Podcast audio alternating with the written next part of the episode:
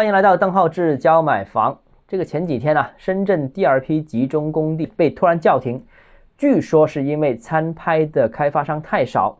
哎，你没听错，是卖地没什么开发商愿意参与。以前是大家都在抢，为什么现在没人参与呢？而且尤其是民企参与的积极性很低，所以导致了这轮叫停。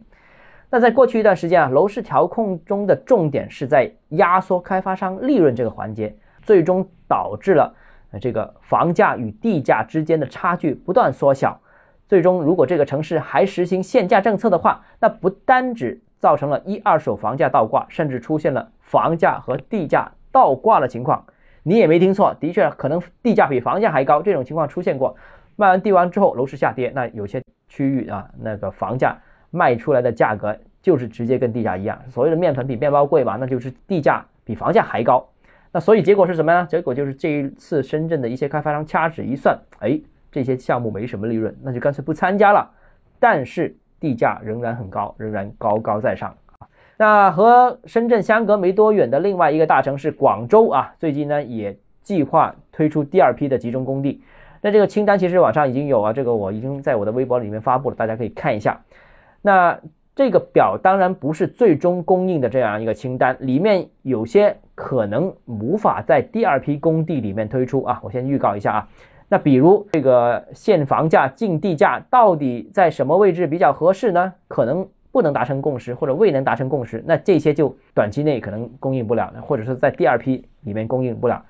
但是我现在提供的这个清单，其实和实际准备供应的第二批清单，其实已经是八九不离十的。至少在过去一段时间里面，大多数房地产企业都是拿着这张清单。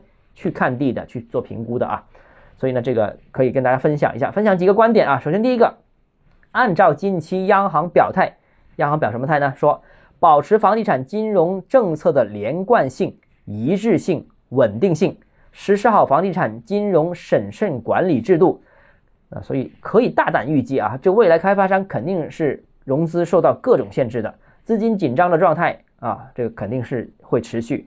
那既然缺钱是常态，那房地产企业的经营策略也是围绕着这个基本盘去进行布置的。那房企都不敢拿地了，那这种情况可能，我认为啊，可能会在未来一些一线城市、大城市会陆陆续续出现。那未来会不会有土地流拍的情况呢？也不奇怪啊。啊，第二个就是广州啊，广州这第二批土地供应呢，还能不能火呢？呃，我个人认为肯定没第一批火。至于降温降多少？啊，关键还要看广州这一批出让的土地的要求和条件是怎么样。如果像深圳一样啊，这个又要限房价，又要竞地价，而且房价又定的特别低的话，那我觉得呃，出现这种深圳这种情况完全是不奇怪。开发商就不玩了，就不在你这个城市玩了，反正他的资金也有限。按照现在国家规定，有三条红线的融资上限，部分房地产企业甚至被规定。买地的资金不得超过当年房屋销售的总额的百分之四十。哪个城市的政策友好，我就进哪个城市；哪个项目优质，我才考虑出手。所以啊，如果广州的政策真的定得很死的话，那我个人感觉这个这轮土地拍卖悬了也不奇怪啊。还有一个啊，这轮土地供应计划当中呢，有一个亮点还是值得说一下，就是增城，大家关注一下，增城这次是绝对的供应大户。呃，增城这一个区的供应量就接近等于广州另外十个区供应的这个总和，非常夸张啊！既然供应这么大，那我觉得增城的房价、地价要涨起来就有困难了，因为供大于求嘛，啊，涨起来不太容易。而其他区域呢，其他区域的供应明显少很多啊，优质地块也不多，所以增城区以外的其他区域，在我接触到的开发商啊聊天当中，好像他们的兴趣会更大啊。